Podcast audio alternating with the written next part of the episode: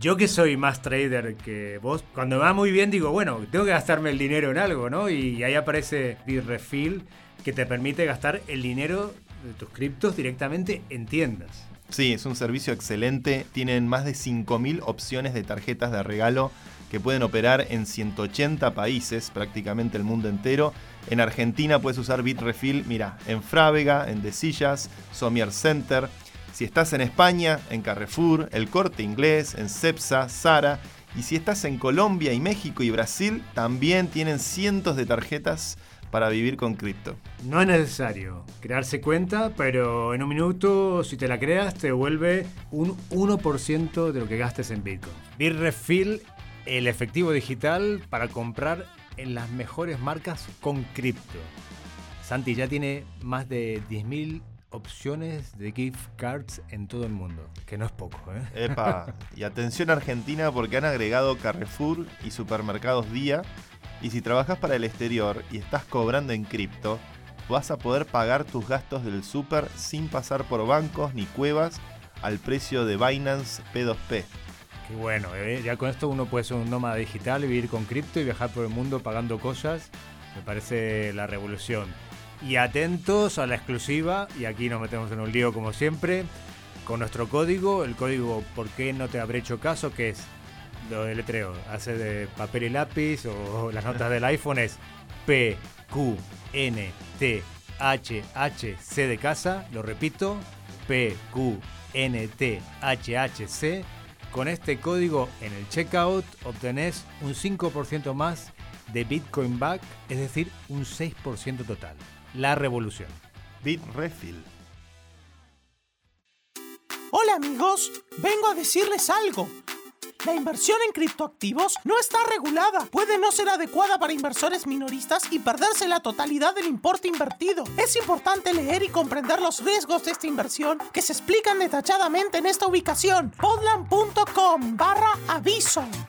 Y ahora disfruta del podcast.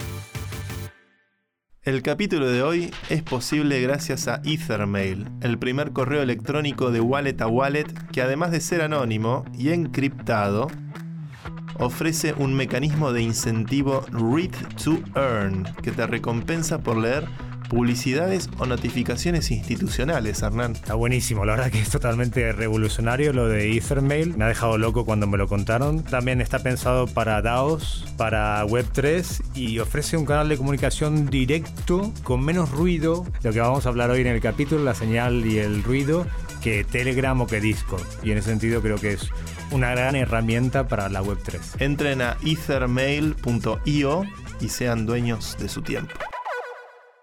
Año 2085, Barcelona.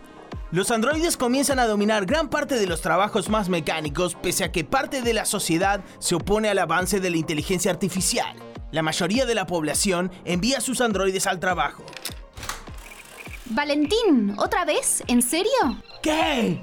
Que llevas más de una semana sin ir a trabajar. Anda, dale, no te quiero más acá. ¿Qué te importa? Manda vos a trabajar a tu androide también. Que vuelvas a trabajar, ya. Quiere enviar el paquete a contrarreembolso. Eh, vos, tomátela. No, Que te las tomes, hoy trabajo yo. no, ¿Te podés levantar? ya no trabajas aquí. ¿Cómo? Hablo más de 10 idiomas, trabajo más rápido que cualquier humano. Ya no trabajas aquí. Según la empresa de predicción de riesgos económicos Oxford Economics, antes de 2120, aproximadamente el 15% de la población habrá perdido su trabajo en manos de la inteligencia artificial. Amigos de ¿Por qué no te habré hecho caso? En la emisión de hoy vamos a incursionar un poco hacia qué mundo estamos yendo con el avance de la inteligencia artificial en nuestras vidas. Cómo nos tenemos que preparar y adaptar como seres humanos a esa nueva realidad donde la inteligencia ya deja de ser patrimonio exclusivo de los monos sapiens sapiens. ¿Por qué no te habré hecho caso? Un podcast de Santi Siri en el que te contamos todo sobre el mundo cripto. Dirigido por Hernán Zin y producido por Podland, la revolución del podcast. Bueno, qué, qué gran tema que has elegido, Santi. Me encanta. Me parece que es el gran desafío del siglo XXI. Ahora hablaremos en profundidad de ello. Pero antes me gustaría recuperar la sección Piensa como una ballena. Desde aquí los pececitos. Hemos tenido un mes de septiembre de acumulación, es lo que tienen los bear markets.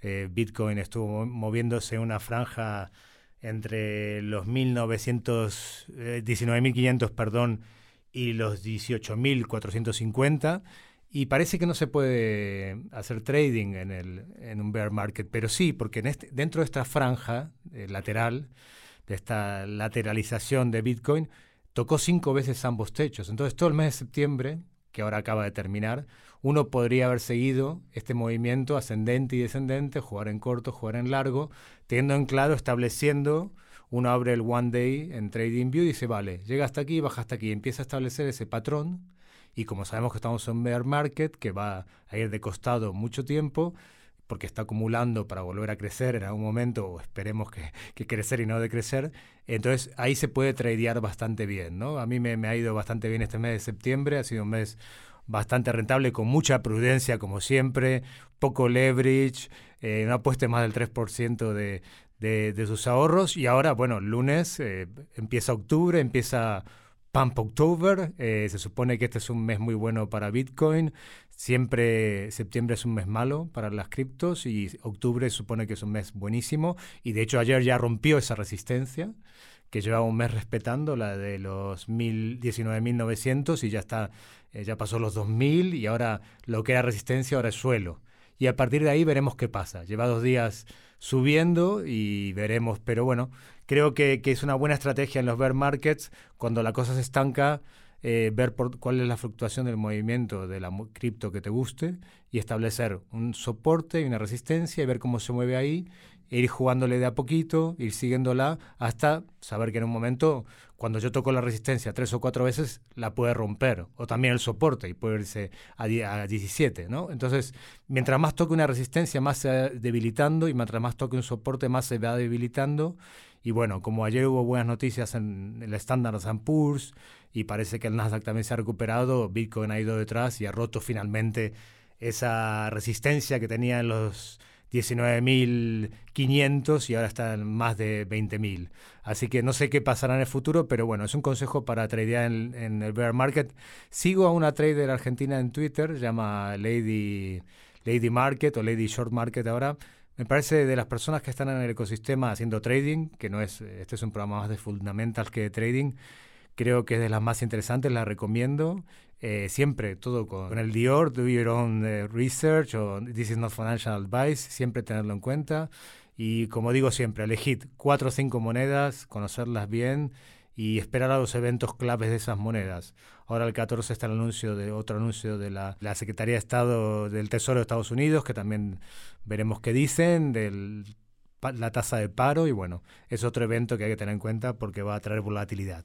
Pero pasemos a la inteligencia artificial. Hay muchas ballenas que son inteligencias artificiales en los mercados. No me jodas. Y sí, se ve. La, mayoría del trading no lo hacen los humanos. Ah, entonces saco, retiro todos los consejos. Así, pónganse un bot de esto de que hay. Eh, gran cantidad del, volumen que se tradea en criptos son eh, algoritmos, seguramente, que tratan de operar siguiendo una estrategia determinada y que tienen la la frialdad de tomar decisiones que el humano por ahí no, no tiene. Sabía que pasaba en Wall Street y está el gran libro este de, de, Speed Trading, el de bueno Michael Lewis, ¿no? que una vez hemos hablado aquí, pero no sabía que pasaba en cripto también. por fuerte. En cripto mucho más que en Wall Street, porque son activos criptográficos directamente programables. Este, de hecho, yo lo veo, por ejemplo, con el UBI, que hay siempre robots tradeando compra-venta de UBI prácticamente todos los días, más allá de los usuarios obviamente, pero pasa con todo, todo lo que es digital de alguna forma es capturado por algún tipo de,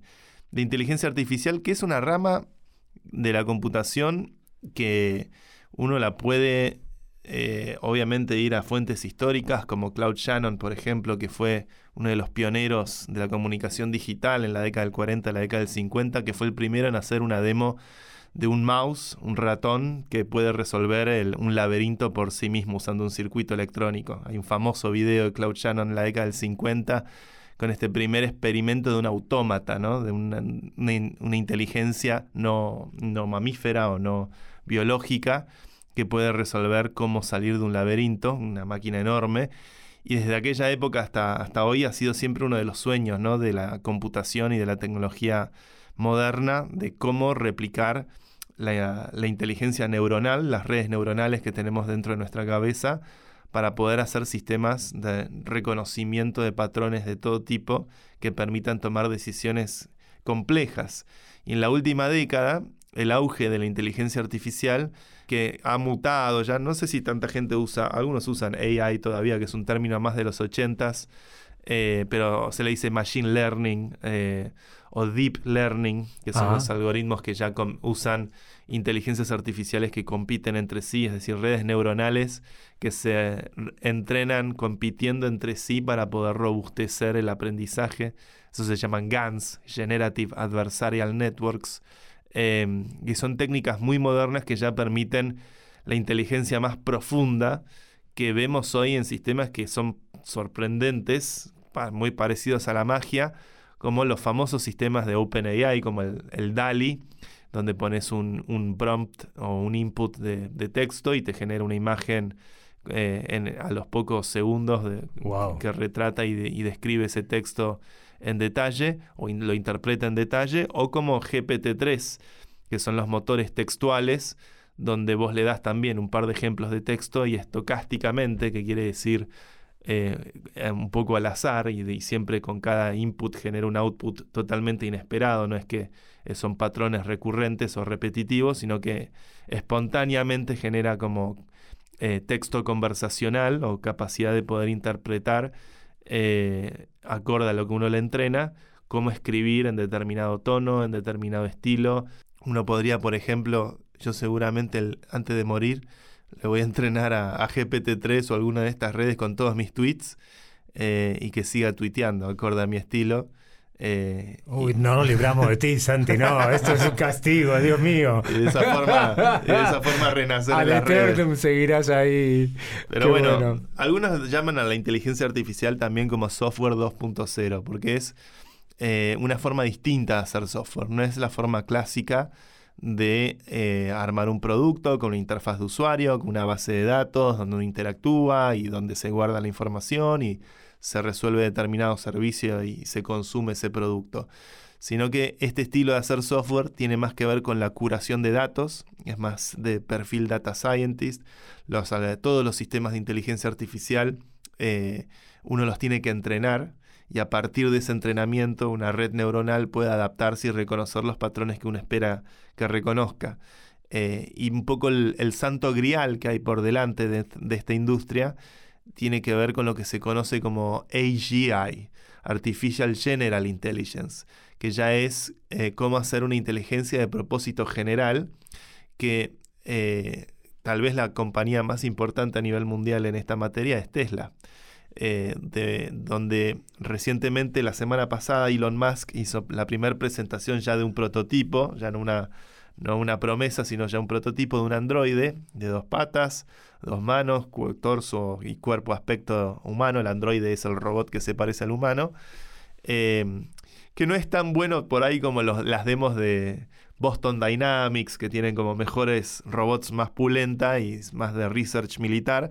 Pero una de las cosas que se dio cuenta Tesla es que a medida que querían resolver el problema del self-driving, de lograr autos que se manejan por sí mismos, se fueron dando cuenta que ese problema inevitablemente para ya lograr, si bien en un 95% de los casos el auto va a tomar una buena decisión, ese 5% sigue siendo un porcentaje muy relevante y para poder vencer ese, esas decisiones erróneas, eh, se están dando cuenta de que tienen que lograr un sistema que se acerca a esta idea del AGI, del Artificial General Intelligence, y que el mismo motor que, o el mismo software, mejor dicho, ¿no? Hablo de motor en términos de software, el mismo motor de inteligencia artificial que usan los automóviles de Tesla, eh, se puede aplicar eh, en, una flota de, robots, en una flota de, de androides que pueden resolver toda clase de tareas eh, manuales o, de trabajo, lo cual, según en palabras del propio Musk, este, podría hasta redefinir lo que, lo que entendemos por eh, eh, economía, ¿no? Cómo, entendemos una economía. Si, si de repente la mano de obra se vuelve abundante por el hecho de poder replicar robots inteligentes que puedan suplantar a los humanos en toda clase de trabajos manuales, repetitivos, alienantes, que son trabajos que al fin y al cabo este, reprimen la, el verdadero potencial de las personas, o sea, el proletariado, ¿no? Somos, son, son personas que tienen una simbiosis con la máquina y son engranajes de una maquinaria, este, por lo cual no estaría mal imaginar que el futuro del trabajo sea suplantado por, por robots, siempre y cuando este, esos robots paguen su, su, merecida cuota de ingreso básico universal, ¿no? Porque ¿qué vamos, a hacer con la gente en la calle?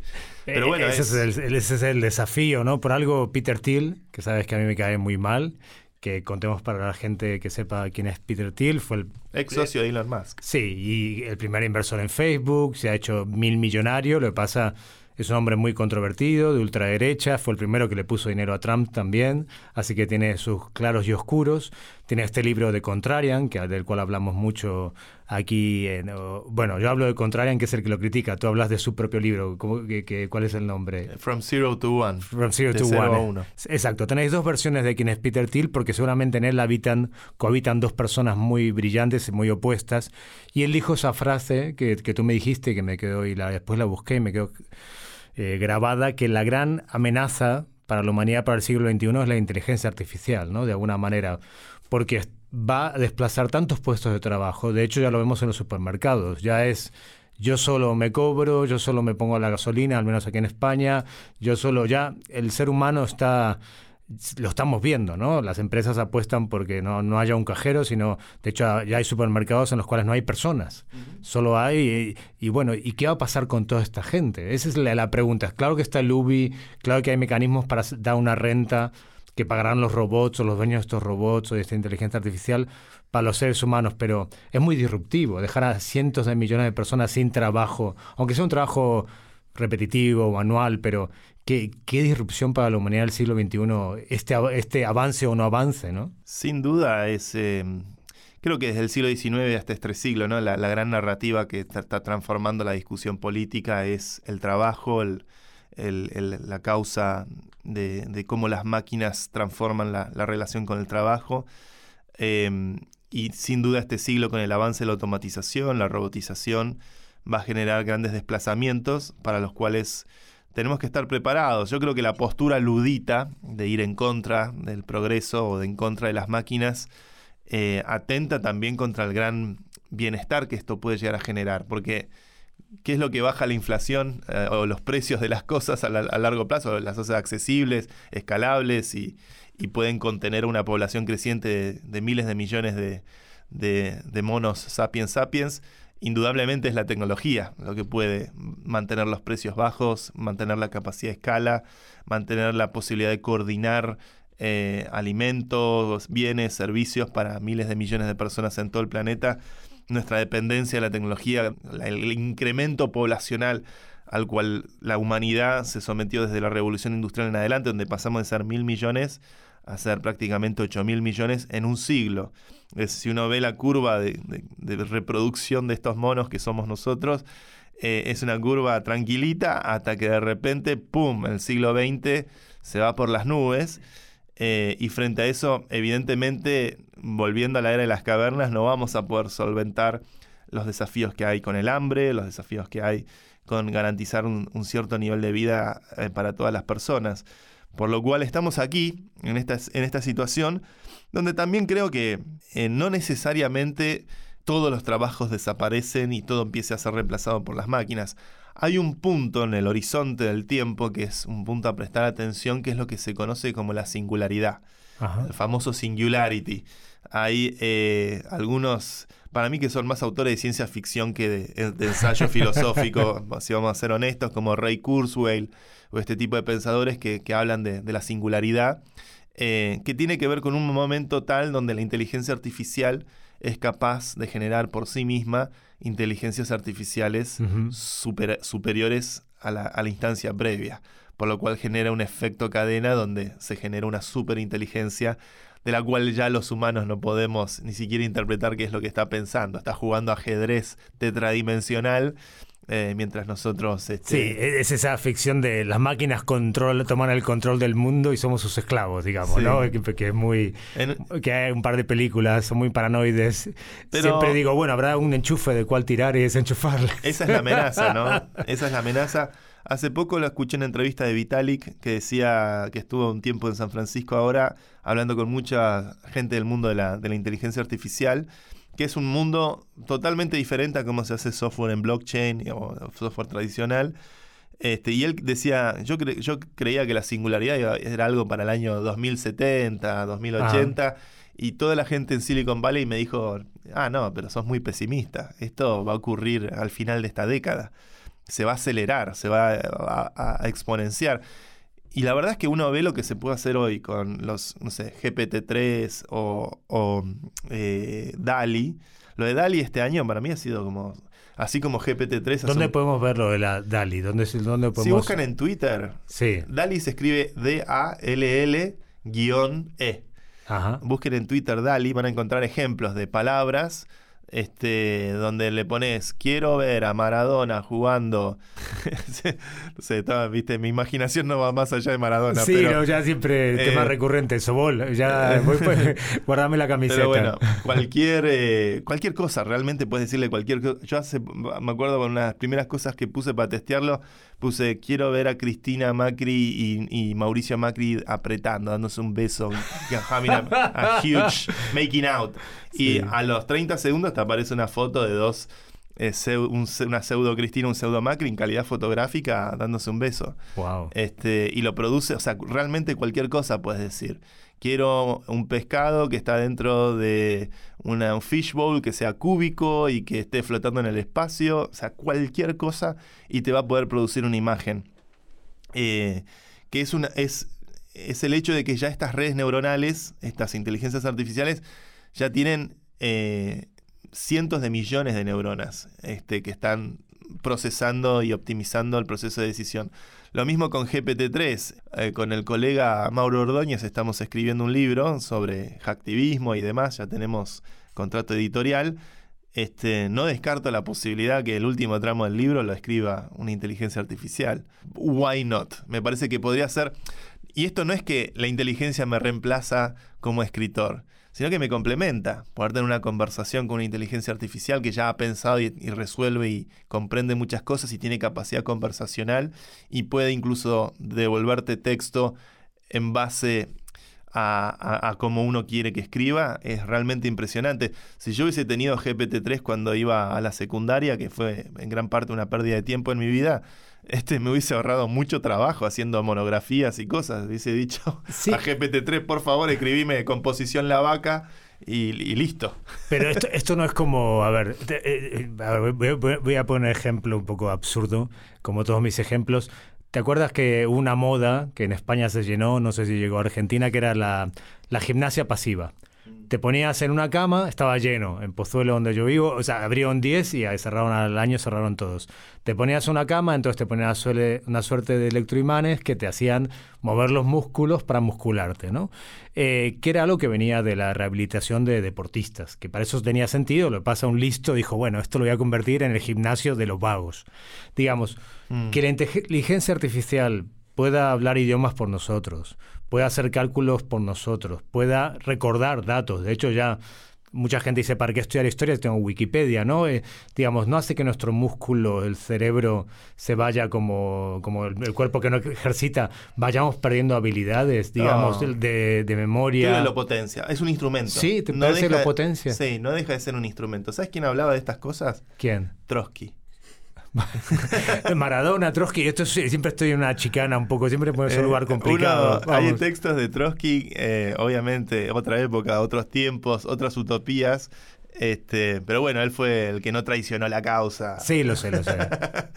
Pero él decía, cuando se logre, a ver, el marxismo habla de esto, habla de eh, el avance de la automatización y la tecnología y la industrialización, desplazando a las personas, dejándolas sin su capacidad de, producir. El proletario lo único que tiene es la capaci- su, su capacidad manual de, de- de trabajo, de generar cosas, y de repente vi- vino la revolución industrial y toda esa fuerza, esa fuerza de hombres se vio desplazada por estas nuevas herramientas. Pero eh, el trabajo no ha desaparecido, sino que se ha reformulado, se ha transformado. Eh, y el argumento de, los trotskistas al menos es eh, en una etapa donde logremos altos niveles de automatización, de inteligencia artificial, tal vez en la época de Trotsky no, no se usan específicamente estos términos, pero se veía el avance de la robotización y la automatización, son, son cosas que, se discuten desde el siglo XIX, eh, eso solamente emancipará y liberará a las personas para lograr nuevos, nuevos picos de montaña, estoy citando de memoria Trotsky, nuevos picos de montañas este, en cuanto a la capacidad humana de ser creadores. En la esencia del ser humano es la capacidad creadora, ¿no? La capacidad creativa, la capacidad. Todavía no, no he visto yo en todas estas inteligencias artificiales eh, que tengan la capacidad de, ser eh, creativas o de reflexionar o de tener iniciativa para llevar un proyecto determinado. De hecho, mucho del arte actual, del arte contemporáneo hoy, eh, usa la inteligencia artificial para generar obras, para componer música, para encontrar nuevos, nuevos sabores o nuevas formas de entender la realidad asistidos por estas inteligencias. Pero que no, todavía no veo que nos reemplacen. Cabe ver qué pasa si ocurre la famosa singularidad, ¿no? Donde la, máquina... Eh, algo ha ocurrido parecido en, en, menor escala, tal vez con la ley de Moore, donde cada generación de microprocesador eh, duplica la generación previa porque usa lo que el microprocesador actual puede para diseñar el siguiente microprocesador, ¿no? Entonces, con eso se ha logrado más miniaturización, más optimización, y, así es que la computación de los últimos 60 años ha ido duplicando su capacidad de cómputo cada 18 meses, al punto tal que hoy tenemos supercomputadoras en el bolsillo. Eh, eso es una visión más mecanicista. La inteligencia, si llegamos a esta idea del AGI, de la inteligencia artificial general, eh, y que esta inteligencia artificial general es capaz de reproducirse y generar eh, versiones superadoras de sí misma, a punto tal de que eso se puede dar en un instante, en una singularidad, este, cabe pensar cómo eso, si eso compite con nosotros o no compite con nosotros. Habrá que aplicar las famosas leyes de Asimov de la robótica, tal vez, mm, o meter un kill switch que, permita eh, quitar el enchufe y que y que la cosa no se descontrole. Em, pero creo que son escenarios que, que, hay que contemplar y que, y que se debaten en materia económica hace mucho. Aclaro, no soy comunista, eh, no, ya, a ver, llamarse. Pero me encanta leerlos. No, llamarse comunista, lo que sea, esas etiquetas a esta altura de la historia, como siempre digo, son tan absurdas y tan ridículas como. Pero uso una funda roja en mi teléfono. Sí, pero, pero son, son categorías caducas. Los, contra el cambio climático no hay derecha ni izquierda, no hay ni argentinos ni brasileros ni. No sé, ¿eh? No, no. El cambio climático lo luchamos todos juntos y nos dejamos yo, estas. Yo estoy, yo estoy de ese lado, seguro. Bueno, dejamos estas etiquetas absurdas de que nos empequeñecen, que soy de tal lugar, soy de tal club, soy de tal. No, soy un humano que estoy en un barco con los demás y el barco se hunde. Venga, dejémonos de tonterías, porque el siglo XX, todas estas etiquetas Todavía hay muchos negacionistas, suelen estar del lado de la derecha esos. Eso sí, eso te lo compro, pero los negacionistas, bueno, eh, merecerían, van a, van a ser responsables. Yo creo que en el futuro, pero ahora vuelvo a lo que te quería decir, en el futuro habrá unos juicios de Nuremberg contra los actuales líderes de la humanidad. Creo que nuestros nietos juzgarán a los actuales presidentes de los países por no haber hecho lo que tenían que hacer y haber destruido, dejado que se destruyera el planeta. Pero vuelvo a otra cosa. A ver, entiendo lo de la inteligencia artificial y como siempre lo explicas con maestría. Eh, y veo como con la colaboración de los humanos lo veo muy interesante. Creo que es un escenario muy muy estimulante, ¿no? Algo que te ayuda, como el traductor, mm, ¿no? Como el traductor o como bueno, también veo los camioneros que se van a quedar sin trabajo, ¿no? Pero eh, dejemos hablar un tema, el tema más trotskista, más de tal, y vayamos a cómo estamos diseñados nosotros los seres humanos. Digamos, nosotros somos neandertales, somos cazadores eh, y estamos diseñados para eso, to fear and flight, para ver una amenaza y correr. nuestro cerebro funciona así, yo lo sé perfectamente porque he pasado media vida en la guerra. Y en la guerra estaba muy cómodo porque veía que mi cerebro funcionaba. Una amenaza, te escapas, una oportunidad, avanzas. Digamos, eh, no tenía ansiedad nunca. No tenía... Una buena cura para la ansiedad. Exacto. ahí llegamos. ¿Cuál es, la, cuál es la, la pandemia del siglo XXI? La ansiedad. 400 millones de personas medicadas en el norte, por supuesto que no hay ansiedad. Hay otro tipo de ansiedad más vital, más lógica en África, en el sudeste asiático, en América Latina, de gente que no, que no puede comer o que tiene una vida de mierda.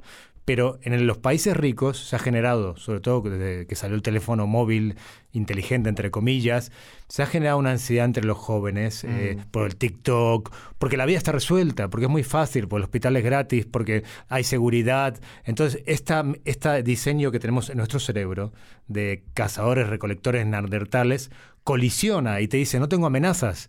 Y se crea amenazas a sí mismo Sí. y se las inventa y ahí viene la, esta cosa de que todo el mundo toma ribotril, todo el mundo toma sertralina, todo la el mundo... cantidad de, de amigos míos norteamericanos, norteamericanos, pues ese, ese es el país, consumieron, tomaron Adderall o, o ese Sí. tipo de pastillas en la, en la adolescencia o preadolescencia, de los 10 hasta los 16, 17 años. Creo que no conozco ni un solo de mi- mis colegas, amigos norteamericanos que no tomaban este tipo de sustancias en, en plena formación adolescente. Habrá que ver si escucha, si escucha algún fiscal, si hay algún vínculo entre eso y también otro fenómeno estrictamente americano, estrictamente americano, que son los high school shooters, ¿no? Claro. Una sociedad que, que la verdad que es como bastante, esto obviamente lo digo sin, sin conocimiento profundo del tema, pero, pero que son cosas que llaman mucho la atención. ¿Por qué justo en ese país pasa recurrentemente ese patrón suicida donde... Se lo, yo lo digo con, con- con- con miedo porque tengo sobrinos viviendo allá que van al, típico high school y demás. Y, y es una sociedad que, que- que se está comiendo por dentro, está matando a sus hijos por dentro. Y, y la pandemia que hay de nivel de consumo de drogas este, legales e ilegales, este, es una sociedad que, que realmente asusta cuando uno ve... Pero claro, pero ahí vamos a la- a la- a la- al eje de la cuestión. ¿Por qué Estados Unidos es así? Porque cuando van al high school ya los mandan los padres a los hijos a tomar por culo a otro estado, o en el college los mandan a otro estado. No hay... Los no hay tejido familiar. Exacto. Los latinos tenemos muchos defectos en comparación con los Estados Unidos. Somos menos emprendedores, somos menos serios en los horarios, en las palabras. Pero sí que tenemos esta cosa de, de, bueno, tengo un amigo con quien puedo hablar, puedo hablar con Mauro, puedo hablar contigo, puedo hablar con mi vieja. Hay afecto. hay afecto. Solo- eh, esa, esa ruptura de que tiene Estados Unidos, que no hay un tejido social, que si te caes, te caes hasta el fondo, que eh, eso crea una soledad y crea muchos problemas Sí. mentales. Y la ansiedad pasa por eso, porque si tienes un amigo con el te vas a y charlas y le contás tus problemas, pero en Estados Unidos la gente está muy sola. Yo Acabo lo- de volver de Nueva York los semi y la cantidad de gente loca que he visto por la ¿Sabes calle, que me, me dijo lo mismo Pía, mi mujer? Sí. Dijo, la cantidad de locos que hay en New York gritándote todo el tiempo. San Francisco me dijo, que nosotros nos fuimos a San Francisco que estaba lleno de locos. Yo siempre a, a- a mis amigos y a, a cuando la gente me pregunta, siempre cuento lo mismo. Sobre el final de los cinco años que viví en Estados Unidos, me terminé sintiendo como ese capítulo de Los Simpsons donde Bart le vende el alma a Milhouse y Milhouse se va corriendo con el alma de Bart en un papelito y Bart la quiere recuperar a toda costa. Y cuando llegué a Madrid, a las dos semanas, me fui a- al Tony 2 a cantar canciones de José Luis Perales, es un famoso piano bar histórico de Madrid. Un, Ahí- un antro que cierra a las 7 de la mañana. Un antro. no quiero decir más nada. Un antro espectacular. Un antro espectacular. Pero ahí, me, ahí sentí, realmente me volvió el alma al cuerpo. Cuando llegué a España, a una cultura latina, a una cultura donde las cosas pasan por otro lado, donde no todo es transaccional, donde no todo es optimizable por un tipo de medicamento, donde no todo es medible por alguna métrica económica. Este, hay algo como medio atroz. Este, yo fui y sostengo todavía el día de hoy que Estados Unidos, sin lugar a dudas, tierra de oportunidades, porque a un inmigrante como yo, que llegué allá sin conocer absolutamente a nadie, me dieron oportunidades por todos lados. Y si uno trabaja duro, es un país que te va a dar oportunidades. Pero después te apresa. Es como ese American Dream se empieza a transformar en un American Nightmare. Se empieza a volver solamente eso, solamente la, la carrera por, por el hecho de tratar de generar más guita o generar más este progreso e- económico. Es todo transaccional, es todo calculado. Y la verdad que hoy yo soy, en España recuperé mucho de mi, de mi felicidad interior. Tal vez también lo miro como padre, lo miro como... No, no, lo mirás con la madurez. Es una trampa Estados Unidos. Yo voy y me tengo que ir. De hecho, estuve la semana pasada en los semi, que perdí, pero bueno, estuve nominado. Pero tiene esa cosa, porque enseguida yo vengo de, de- de- España, de Argentina. Estar nominado a un Emmy americano es una cosa rara. Era único que no, no era americano ahí, ni era de la CNN, ni de Vice. Pero enseguida me dijeron... Cuando ven talento te dicen, no, no, me hicieron miembro de la asociación. Sí, te abren de- puertas. son muy listos. Quieren y te quieren meter en la rueda porque buscan talento, porque buscan maquinaria, pero yo no quiero entrar en esa rueda porque tengo una edad en la cual con el tiempo he aprendido que para mí prefiero gente honesta que no tenga mucho dinero, pero, pero la paz interior Es- no tiene un precio, no se vende. Tal vez por ahí una etapa joven, Exacto, joven exactamente. a los 20 años, sin hijos, sin grandes compromisos, hacer carrera en ese país sin duda te va a conectar con el mundo entero. Eso lo vi. Y se puede hacer carrera muy, muy, y ganar mucho dinero, por supuesto. Yo en, Nue- en Nueva York y en San Francisco, permanente contacto con, con- con la gente número uno de las industrias en las que me quería vincular. Y la verdad es que son es una sociedad de inmigrantes. Eh, al menos la- las capitales, ¿no? las grandes ciudades, son realmente cosmopolitas, universales, y es gente literalmente de todo el mundo. Y eso hace que todos estén abiertos y predispuestos a querer ayudarte, porque no sabes si estás de repente sentado con el próximo Bill Gates o con el próximo Zuckerberg o lo que sea, ¿no? Eh, cada uno en su materia. Pero, pero bueno, tal vez, qué sé yo, yo creo que hoy, hoy valoro mucho más la cultura latina, valoro mucho más los vínculos humanos, la capacidad de empatía. Hay un artículo eh, que justamente escribió un amigo mío, Santiago Hunt, Me encantó, lo, lo- lo- vi ayer en Twitter, lo leí y enhorabuena Santiago, pues me parece brillante. Creo que da, antes de entrar al artículo que me gustaría que lo leyéramos, eh, a ver, eh, mi miedo con la inteligencia artificial no es solo la gran destrucción de gente, de puestos de trabajo, de camioneros, de gente de supermercados, de tal, sino también que nos aliene aún más y que esta crisis, epidemia de ansiedad se vuelva aún mayor, porque tú, ahora el TikTok genera esto, el día que TikTok sea más inteligente aún y, Claro. y solo hables con TikTok, más solo vas a estar y más americano vas a ser en el sentido de eso de alguien alienado, ¿no? Alguien alienado que, que en su cabeza todo retumba y que y le genera ansiedades porque estamos, estamos programados como neandertales, como Homo sapiens, perdón, para eh, el combate, para la supervivencia. Pero cuando todo esto asegurado, tu cabeza retumba y si no tienes un grupo de amigos para reírte un rato y descomprimir, o una sociedad que no te exige tanto como la española, donde se puede uno tomar una caña, ir a la playa y vivir con... Yo estoy en una etapa de mi vida que digo, con menos es más, tengo lo justo, quiero estar rodeado de gente honesta, de gente buena, tengo para vivir. Enough is enough. Voy a disfrutar de las cosas. Pero me da miedo la inteligencia artificial por eso, eh, Santi, porque nos cree más alienación. Ya los teléfonos, el, el iPhone ha hecho mucho daño, ha generado mucha, mucha... nos transformó. Sí, antes entrabas a un bar y ligabas con cualquier tía, pues la mirabas. Ahora tienes que entras al bar y en esta nadie te mira, Tinder. entonces tienes que meterte en Tinder. El verdadero Tinder es Instagram. Pero bueno, eso es un debate que podemos Mirá, tener aparte. ¿Cómo se nota que Viejo estás lobo, soltero? eh. Estoy soltero, sí, eh, por suerte. Eh, pero antes entrabas y te miraban a los ojos, ahora nadie te mira a los ojos, entonces Sí. tenés que meterte en una red. Es tan alienante que yo creo que me da miedo que la, la- el AI, la inteligencia artificial general, la, la que hablas, nos aliene aún más, ¿no? Y creo que esa es la gran lucha que tenemos que tener. Pero vamos al artículo de Santiago que es brillante. ¿eh? Una nota al pie. Dale. Alienación, otro término marxista.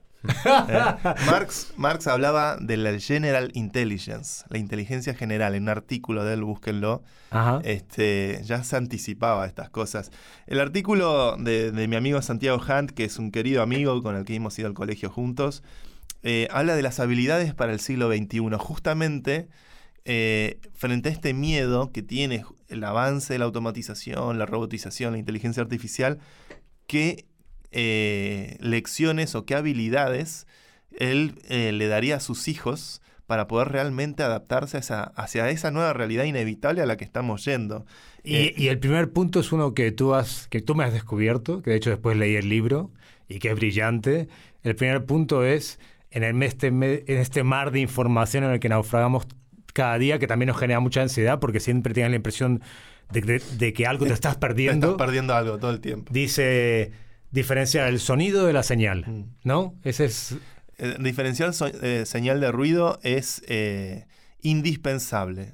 High signal people, ¿no? La gente, ah, Vitalik, una persona high signal, que sabes que cada palabra que dice tiene, está cargada de, de- información, de, conocimiento y que no confunde, que no, que no desinforma. Eh, me parece que esa, eso me, gusta porque es la primera que lista en la, en la lista, ¿no? De la, diferenciar la señal del ruido es indispensable, es eh, core a la naturaleza de lo que es la comunicación, a lo que es eh, la, la posibilidad de realmente no contaminar nuestra cabeza. Otra de las que habla me gusta porque agarra algunas skills que parecen, este, eh, parecen skills suaves, pero son mucho más complejos. No, son complejos. Pero antes de que pasemos al siguiente, que es brillante, te digo, hasta, hasta el advenimiento de la web 2.0, vos tenías prescriptores. Mm. ¿Qué película voy a ver? Bueno, leías en El País, en La Nación, en Clarín, donde quieras, página 12, te decían, el crítico de turno te decía esta película, ¿qué álbum salió? Bueno, salió un disco y lo, lo atesorabas, ¿no? Te llegabas de fuera, decía, llegó el nuevo disco de los Rolling Stones. Y ahora hay tanta información, naufragamos en tanto, de todo tipo, política, no política. eh, Entonces, tener esa capacidad de diferenciar porque ya no hay prescriptores como los había antes, ¿no? Entonces te sientes muy solo frente a esta avalancha de datos y datos y datos. Entonces lo que él dice es a mis hijos o, o alguien que puede tener muchas oportunidades en un mundo regido por la inteligencia artificial es alguien que distinga lo esencial que es eh, el- el- el- el- la señal del, del ruido, de todo lo que hay alrededor. ¿Sabes qué me ayuda mucho a mí para distinguir estas cosas? Eh, Santi, la naturaleza. Mm. Yo trato de escaparme mucho al mar porque ahí es cuando veo las cosas con Sí, claridad. el, el mar ca- cura eso, ¿viste? Cura, Te pone todo en su sitio. Entonces hay que Sí. dejar el teléfono, hay que hacer Sí, cura de teléfono, hay que hacer más analógicos. Creo que por ahí se ayuda mucho a distinguir el Te ruido. lava la cabeza también. Sí, eh, sí. Distinguir el ruido de la señal. La siguiente es brillante. La verdad que Santiago, enhorabuena, para haber escrito un artículo. Eh, jardinería de comunidades. Sí. eh, ¿no? Cultivar comunidades es, es un arte, es realmente un trabajo muy importante eh, en este mundo hiperconectado. Poder darle propósito a una comunidad, poder organizarse alrededor de una causa, este, es definitivamente un talento, ¿no? El, el- el- el poder cultivar comunidades. Me parece que es algo como Sí, indispensable. Mira, mira, eh, a ver, el network, network effect, el efecto de red, es, lo- es uno de los valores más importantes que puede tener una persona del siglo XXI. ¿Por qué un influencer le cobra al corte inglés 50.000 euros por ponerse una remera? Porque ha creado una red Claro. de gente que lo sigue, que lo respeta, que tal. Antes eso eran las revistas, era Vogue, eh, han Su- desaparecido. cada uno puede capitalizarse con su comunidad, ¿no? Exacto, sea pequeña, como la- puede ser la de este podcast, que la verdad que es una comunidad que os queremos mucho a todos, que vamos a ver dentro de poco en directo, que sois muy, muy fieles y que nos dais muchas ideas. Y, y eso ya es un, un- un activo que tenemos vos y yo, de por qué no te habré hecho caso, ¿no? Y eso se puede escalar a todo. El que tenga su co- comunidad, sea de lo que sea, tiene un gran activo en el mundo de la inteligencia art- artificial que se viene con tanta fuerza. ¿no? Otra que di lista es eh, la capacidad de, Este es buenísimo. de hacer memes. Elon ¿no? Musk, ¿no? La capacidad de hacer memes, que es verdad que la comunicación hoy no va por un solo canal, ¿no? Va por, va por WhatsApp, va por eh, Instagram, va por Twitter, va por Telegram, va por muchos canales a la vez eh, y la posibilidad de poder comunicar una idea eh, no necesariamente tiene que ajustarse a un formato, sino que tiene que ser algo que sea viralizable, ¿no? que sea contagioso y que haga que la gente lo comparta en- entre sí para poder generar un efecto a escala. Entonces pensar eh, comunicación de forma memética me parece que también es otra, otra gran habilidad para el siglo XXI. A, a mí me parece de lo mejor que hay en Internet son los memes. La verdad que resumen ideas y resumen... Bueno, como los antiguos car- cartoons de, los periódicos también, ¿no? Que te resumían un concepto con una ironía, con un humor, y esto lo que tiene ahora es el network effect, ¿no? Que puede, lo pueden ver, haces un buen meme y lo ven millones de personas, ¿no? Y ahí capitalizas esa, esa habilidad para resumir una idea o un conflicto a través del humor. Bueno, los memes mueven el mundo hoy en día, como decía El- Elon Musk, quien controla los memes controla el mundo. Mm. Después, bueno, hay, hay varias, ¿no? No, no, no no vamos a recorrer toda la lista, pero Bueno, hay una que me gusta mucho, a mira. ver, ¿cuál te gustó? Dos me gustaron. Una porque me toca a mí directamente. A ver, a ver. y me gustó mucho la de Human Care, los cuidados humanos. Es cierto que mientras más tiempo vivamos, más vamos a necesitar gente que cuide a los ancianos, que les dé una calidad de vida, que, que les garanticemos su derecho a una, a una, una vejez digna y eh, los médicos, enfermeras, asistentas, eh, que todo lo que, lo que implique la salud para, la, para la- una, una población que va a llegar a los 100, 110 años, va a ser fundamental en el mundo que se viene, ¿no? Entonces, él habla mucho de eso, ¿no? De especializarse, del talento de saber cuidar a los demás. Que en España es algo que hacen las dominicanas, los, ¿no? Que siempre ves paseando viejitos por la calle, o la gente de América eh, Latina, ¿no? Que tiene esa, ese afecto, esa, esa cosa, esa compasión y que lo hacen muy bien, ¿no? Esto es un skill que va a tener mucha demanda en el siglo, en, el mundo que viene, ¿no? Otro que me gustó es eh, el escapismo de Echo Chambers, ¿no? Eh, salirse de la burbuja de contenido donde uno termina consumiendo una de las cosas que ocurre con las redes sociales, ¿no? Donde uno se pone a seguir estrictamente a aquellas personas que coinciden con lo que uno piensa y eso genera una cámara de eco donde solamente escuchás las opiniones o los puntos de vista de aquellos que coinciden con vos. Y eso, esa endogamia, termina generando la polarización en la que estamos inmersos hoy, donde es muy difícil, este, o estás con A o estás con B y nada en el medio es admisible. Entonces, este, poder escapar de las cámaras de eco, poder escapar de la burbuja de información a la que uno está sometido y tener la plasticidad de poder realmente exponerse a otros puntos de vista, poder citarlo a Trotsky en este programa eh, y disfrutar también de sus insights que, los tiene y son muchos, creo que eso ayuda también a, desprejuiciar la cabeza. Este, creo que tenemos que genuinamente preocuparnos por construir un mundo donde, donde los prejuicios este, no nos nublen tanto este, nuestra capacidad de empatía con respecto a los demás. Sí, y como siempre digo, tu identidad no es ni tu club de fútbol, ni tu pasaporte, ni eres lo que tú haces cada día con tu vida. Esa es tu identidad. No, te, no seas cobarde y te escondas detrás de, un, de, un, grupo de 22 millonarios que juegan al fútbol o de un país, de una bandera. Eso no te, no te, eso no te da tu identidad, no dice quién eres. Eso dice dónde vienes pero quien tú eres es lo que has hecho en tu vida. Entonces hay una delegación de responsabilidad individual al decir, bueno, yo soy tal y soy cual. No, ¿qué has hecho en la vida, macho? Cuéntamelo. ¿O qué vas a hacer? ¿Tienes una buena idea? ¿Qué hacer contra el cambio climático?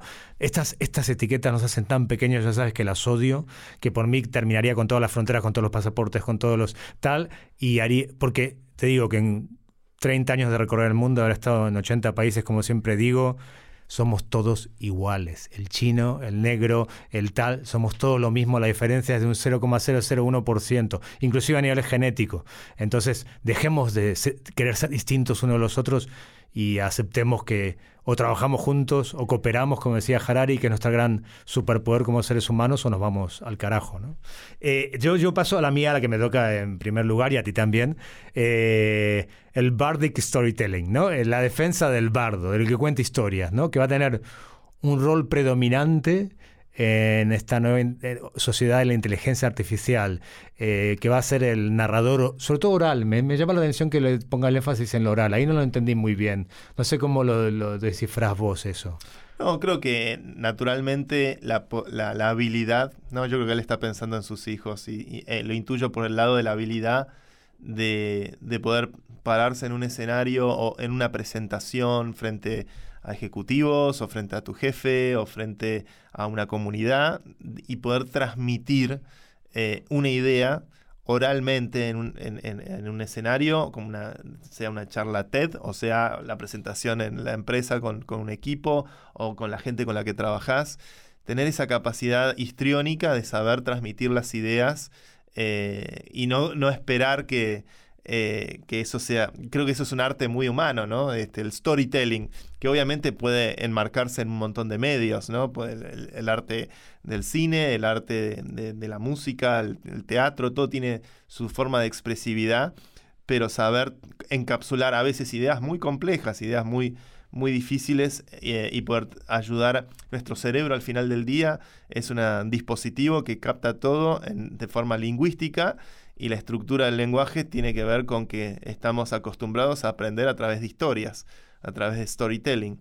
Eh, por lo cual saber mm, encapsular un mensaje en formato de, storytelling me parece que, está muy bien y eso repercute de, muchas maneras. Me gusta que, hable de la tradición oral porque creo que tiene que ver con eso, con, dar presentaciones o saber dar conferencias o saber tener la habilidad de, de poder eh, hacer llegar un mensaje a un público que no necesariamente es a veces el público especializado o conocedor en algo. Sí, y sobre todo la pasión por seguir contando historias. La empezamos en las cavernas dibujando y, siempre ha sido muy importante.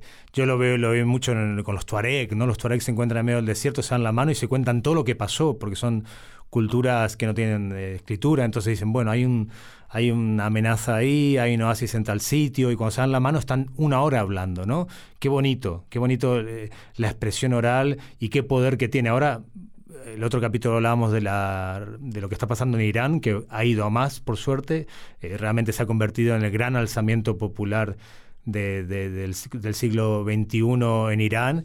Y hay una canción de Shervin Jaipur que la hizo con trozos de Twitter de la gente. Mira y que se ha convertido en un hit mundial. La ponen en los autos cuando van en las marchas en Irán, la ponen en, Inglaterra, la ponen frente a las embajadas de Irán en todo el mundo. Es una canción muy bonita, hecha con los tweets de mujeres diciendo quiero ser libre, quiero que me respeten, quiero besarme en la calle, quiero no llevar el hijab.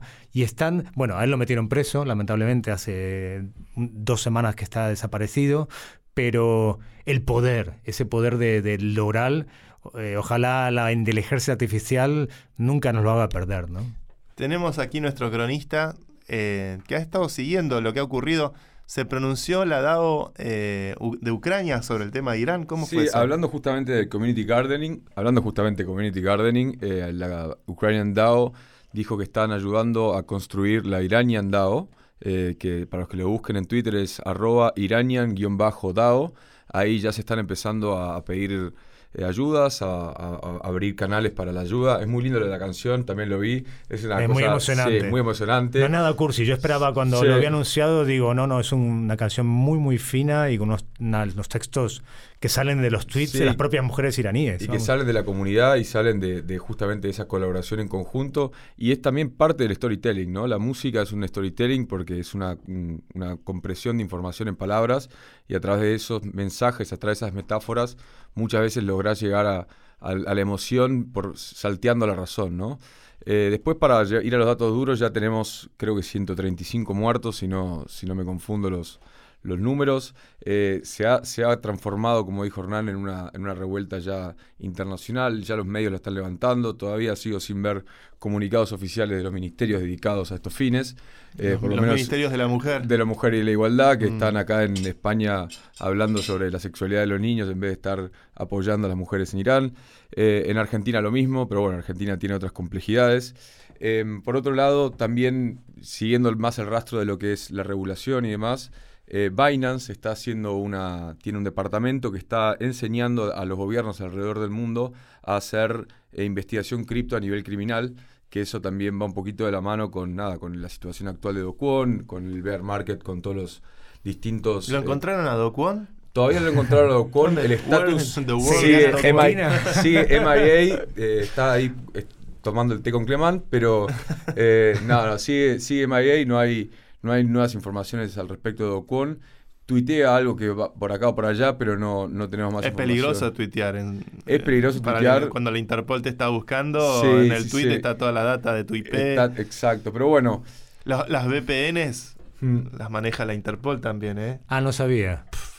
Pero cualquier tecnología de anonimización, los principales contribuidores son, es el Estado, el Deep State. Eh, ya mismo voy a dar de baja de la suscripción que tengo de mi, VPN, que tengo un viaje el viernes y la había dado de alta. Sí, y vamos a ver qué hace, qué hace este tipo de personas también un poco tocando los temas anteriores con no trabajar. Eh, personalmente, yo tuve la, bueno, el contexto mío del año pasado, no estuve trabajando un año entero y la falta de trabajo es realmente, es el, ocio es el generador de muchos vicios, la falta de trabajo por fuera de que hoy lo veamos todos los que trabajamos, viste ahora de lunes a viernes, decimos que ganas de no laburar y que ganas de estar tirado panza al sol. La verdad que estar tirado panza al sol mucho tiempo empieza a llevarte a lugares de mucha ansiedad, de mucha ansiedad y de muchos pensamientos negativos. La acción es, es el medio, creo, más, más efectivo para calmar la ansiedad. Y como dijo Atahualpa, el trabajo es cosa buena, es lo mejor de la vida. Hombre, mira, eh, por eso el trabajo no va a desaparecer, porque es realmente, es parte de, nuestra esencia, ¿no? De, sí, sí, porque fíjate que una, muchas veces cuando, cuando tenés una idea, cuando tenés algún tipo de proyecto, en el momento que estás quieto haciendo parálisis by analysis, ¿no? Cuando estás analizando el problema, te empiezan a, aparecer muchos, viste, dudas, miedos, podré hacerlo, no podré hacerlo. Y cuando empezás a ejecutar, empezás a ejecutar acciones pasos a pasos, empezás a subir la escalera de ese proyecto, cada paso te tranquiliza, te enfoca, eh, de repente ves, ves la solución a los problemas o los también los disminuís. Eh, y esas ansiedades, la disminución de problemas y esas ansiedades que también hablaba Hernán más temprano, que mencionó la naturaleza, yo quiero hacer mención también al deporte. Ojo que hoy nosotros estamos viviendo en una sociedad súper sedentaria, donde la estimulación de los teléfonos y la estimulación de, las computadoras, de la, de la PlayStation, de los juegos de video, Eh, ¿El FIFA no es deporte? el FIFA no es deporte, sí. No, no y si fuese un deporte te vengo goleando. Salió FIFA 23 Y si, fuese, fuese deporte te vengo goleando. No, pero en, en el... ¿Cómo? en- ¿Qué Ya, bueno, bueno. En- no, pero a lo que voy es, eh, vivimos en una sociedad muy sedentaria eh, y ese sedentarismo también genera mucha ansiedad. Hay una calma que, que Hernán la deben, las encontrás haciendo kitesurf, posterior al desgaste físico, que, Sí. Que es, muy, es muy tranquilizadora, relativiza todos los problemas. De repente cuando estás muy cansado decís, tipo, bueno, para, esto tampoco es tan grave, mañana lo haré, mañana lo puedo hacer. Incluso muchas veces dentro, de, dentro del ejercicio físico encontrás respuestas a alguna, algún problema Sí. o algún... Es tanto una sea- forma de meditación. Sí. también. Sí, es sí. un mindfulness. por eso bueno, correr, cursi. correr yo, yo una vez me corrí una maratón solo, eh, completa, estaba completamente loco en esa época. 42 kilómetros. 42 con 2, eh, sí. En, en 4 horas 27, a 6 minutos de 20 kilómetros. Qué difícil. Me entrené 5 meses solo cuando vivía en, en Aranda de Duero, en un pueblo al norte. Y como me iba a Argentina, me tuve que adelantar un mes, así que de 24 a 42, una locura hice absoluta, sin agua, sin nada. Pero a lo que va esto es que hay, hay tramos dentro de correr en donde entras en un momento de meditativo porque te concentras en la respiración y de repente pasaron 15 minutos y ni te diste cuenta. Entonces, el deporte tiene esas cualidades. Eh, El sexo también. El sexo también. pe- pero- ¿Cómo pero- está la soltería acá? Sí, el sexo también, pero el, el sexo tiene un componente eh, un poquito más, primero instantáneo y después... En, en tu caso, ¿no? Yo soy un tío ¿Eh? que. Ah, bueno, bueno, ya sabemos que es un eyaculador No, no- precoz. no vamos a contar los minutos acá. No vamos a empezar a contar los minutos. Eh, No, el sexo tiene algo para mí. A ver, cuando yo vivía en la India, en Calcuta, para mí era en toda la miseria que venía, tenía una novia y era un momento de, bueno, esas dos horas en la habitación eran como, bueno, Dos horas. cerrar. Dos horas, ¿qué Tenía, hacías? tenía ¿Jugabas a la 22 Play? años.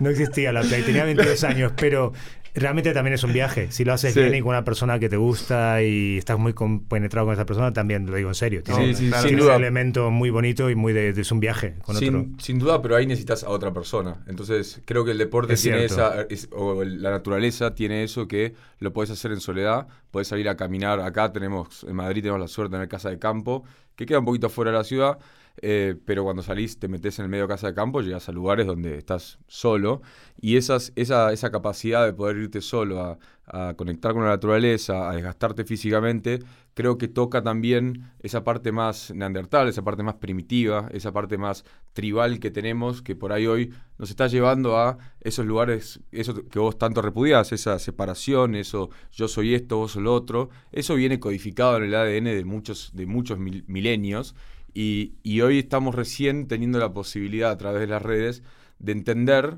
mediante la razón, no el instinto, de que esto somos uno, de que estamos todos flotando en la misma pelota y que estamos dando vuelta en, ¿cómo se llama? En the lights, El ¿cómo, cómo la Pale tiró Sagan? Play Blue Dot que tiró Sagan. Entonces, estoy de acuerdo con, con- con tu concepto, eh, aún así creo que tenemos que escuchar a esos... A esos Estas son las cosas que la, la máquina nos reemplaza. Exactamente. Quería ter- déjame que hoy termine yo el programa, que me gustaría que escuchemos la música de esta canción de Baraye, que Baraye quiere decir en farsi ¿por qué? Y es la canción de la revuelta de las mujeres iraníes contra el poder des- despótico de los ayatolas. Y Baraye, ¿por qué? ¿Por qué no me puedo besar en la calle? ¿Por qué no puedo ser libre? ¿Por qué no puedo bailar? ¿Por qué no puedo hacer lo que quiera? ¿no? ¿Por qué? برای شرمندگی برای بی پولی برای حسرت یک زندگی معمولی برای کودک زبال گرد و آرزوهاش برای این اقتصاد دستوری برای این هوای آلوده برای ولیعصر و درختای فرسوده برای پیروز و احتمال انقرازش برای سگهای بیگناه ممنوعه برای گریه های بیوقفه برای تصویر تکرار این لحظه برای چهره ای که میخنده برای دانش آموزا برای آینده برای این بهشت اجباری برای نخبه های زندانی برای کودکان افغانی برای این همه برای غیر تکراری برای این همه شعارهای تو خالی برای آوار خونه های پوشالی برای احساس آرامش برای خورشید پس از شبای طولانی برای غور غرصای حساب و بیخوابی برای مرد. میهن آبادی برای دختری که آرزو داشت به سر بود برای زن. زندگی آزادی.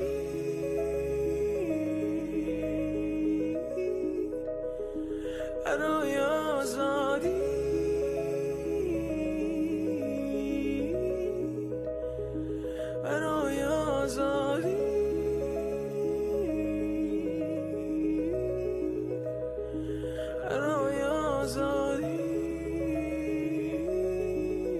Si te ha gustado este podcast y quieres más información, síguenos en nuestras redes sociales arroba o en nuestra web podland.com y no olvides darle al botón seguir para enterarte de nuevos episodios.